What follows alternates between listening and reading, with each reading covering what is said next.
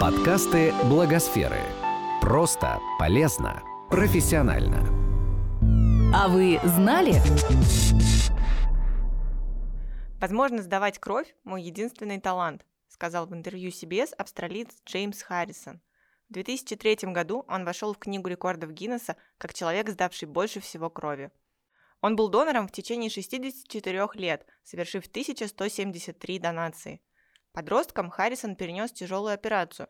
Ему перелили около 13 литров донорской крови. Это спасло Джеймсу жизнь. Он пообещал, что с 18 лет тоже станет донором, и сдержал слово.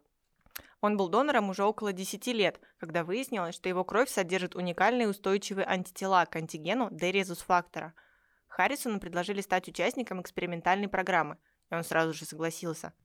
В результате из плазмы крови Харрисона был выделен антирезусный иммуноглобулин – его вводят беременным женщинам с отрицательным резусом, чтобы предотвратить выработку антител в крови резус-положительного ребенка. Первую инъекцию препарата, созданного из крови Харрисона, сделали беременной женщине в 1967 году.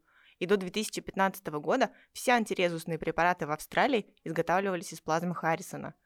Жизнь Харрисона застраховали на миллион долларов. Благодаря его плазме были спасены более двух миллионов новорожденных. Одна из них – его собственная внучка.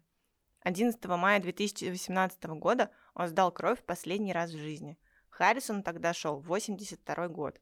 По законам Австралии донором можно быть только до 80. Для Джеймса Харрисона сделали исключение. «Это печальный день для меня. Конец долгого пути», — сказал он. И добавил, «Надеюсь, что мой рекорд кто-нибудь побьет, ведь это все для хорошего дела». Этот подкаст создан с использованием средств гранта президента Российской Федерации на развитие гражданского общества, предоставленного Фондом президентских грантов.